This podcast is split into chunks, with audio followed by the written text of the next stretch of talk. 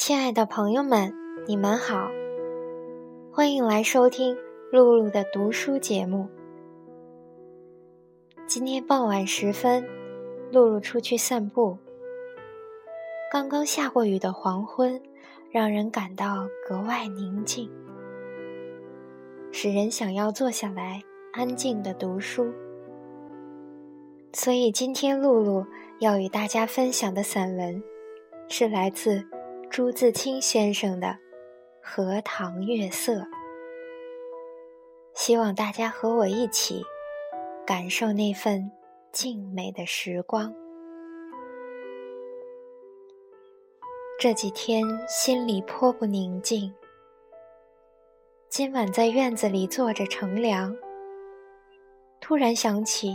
日日走过的荷塘，在这满月的光里，总该另有一番样子吧。月亮渐渐的升高了，墙外马路上孩子们的欢笑已经听不见了。七在屋里拍着闰儿，迷迷糊糊的哼着眠歌儿。我悄悄地披了大衫，带上门出去。沿着荷塘是一条曲折的小梅谢路，这是一条幽僻的路，白天也少人走，夜晚更加寂寞。荷塘四面长着许多树，蓊蓊郁郁的。路的一旁是些杨柳和一些不知道名字的树。没有月光的晚上，这路上阴森森的，有些怕人。今晚却很好，虽然月亮也还是淡淡的。路上只我一个人。背着手，踱着。这一片天地好像是我的，我也像超出了平常的自己，到了另一世界里。我爱热闹，也爱冷静；爱群居，也爱独处。像今晚上，一个人在这苍茫的月下。什么都可以想，什么都可以不想，便觉是个自由的人。白天里一定要做的事，一定要说的话，现在都可不理。这是独处的妙处，我且受用这无边的荷塘月色好了。曲曲折折的荷塘上面，迷望的是甜甜的叶子。叶子出水很高，像亭亭的舞女的裙。层层的叶子中间，零星的点缀着些白花，有婀娜的开着的，有羞涩的打着朵儿的，正如一粒粒的明珠。又如碧天里的星星，又如刚出浴的美人儿。微风过处，送来缕缕清香，仿佛远处高楼上渺茫的歌声似的。这时候，叶子与花儿也有一丝的颤动，像闪电般，霎时传过荷塘的那边去了。叶子本是肩并肩，密密的挨着，这便宛然有了一道凝碧的波痕。叶子底下是脉脉的流水，遮住了，不能见一些颜色，而叶子却更见风致了。月光如流水一般，静静的。泻在这一片叶子和花儿上。薄薄的轻雾浮起在荷塘里，叶子和花儿仿佛在牛乳中洗过一样，又像笼着轻纱的梦。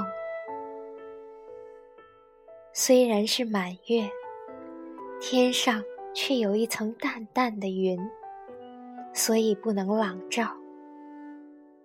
但我以为这恰是到了好处。酣眠固不可少，小睡也别有风味的。月光是隔了树照过来的，高处丛生的灌木落下参差的、斑驳的黑影，俏愣愣，如鬼一般。弯弯的杨柳的稀疏的倩影。却又像是画在荷叶上。塘中的月色并不均匀，但光与影有着和谐的旋律，如梵阿林上奏着的名曲。荷塘的四面，远远近近，高高低低，都是树。而杨柳最多，这些树将一片荷塘重重围住，只在小路一旁露着几段空隙，像是特为月光留下的。树色一粒是阴阴的，乍看像一团烟雾。但杨柳的风姿，便在烟雾里也辨得出。树梢上隐隐约约的，是一带远山，只有些大意罢了。树缝里也露着一两点路灯光，没精打采的，是瞌睡人的眼。这时候最热闹的，要数树上的蝉声与水里的蛙声。但热闹是他们的，我什么也没有。突然想起采莲的事情来了。采莲是江南的旧俗，似乎很早就有，而六朝时为盛。从诗歌里可以约略知道，采莲的是少年的女子，他们是荡着小船，唱着艳歌去的。采莲人不用说很多，还有看采莲的人。那是一个热闹的季节，也是一个风流的季节。梁元帝《采莲赋》里说得好：“于是妖童元女，荡舟心许。一首徐回，兼传语悲。曲将移而早挂，船欲动而平开。二其纤腰束素，千言固步。”夏时春余，叶嫩花初。恐沾裳而浅笑，为轻船而敛居。可见当时西游的光景了。这真是有趣的事。可惜我们现在早已无福消受了。于是又记起。《西洲曲》里的句子：“采莲南塘秋，莲花过人头。低头弄莲子，莲子清如水。”今晚若有采莲人，这儿的莲花也算得过人头了。只不见一些流水的影子，是不行的。这令我到底惦着江南了。这样想着，猛一抬头，不觉已是自己的门前。轻轻地推门进去，什么声息也没有。妻已睡熟好久。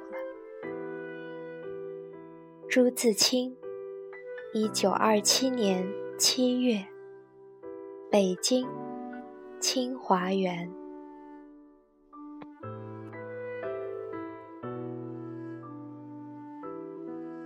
好了，亲爱的朋友们，今天的分享就到这儿了。露露和各位道一声晚安。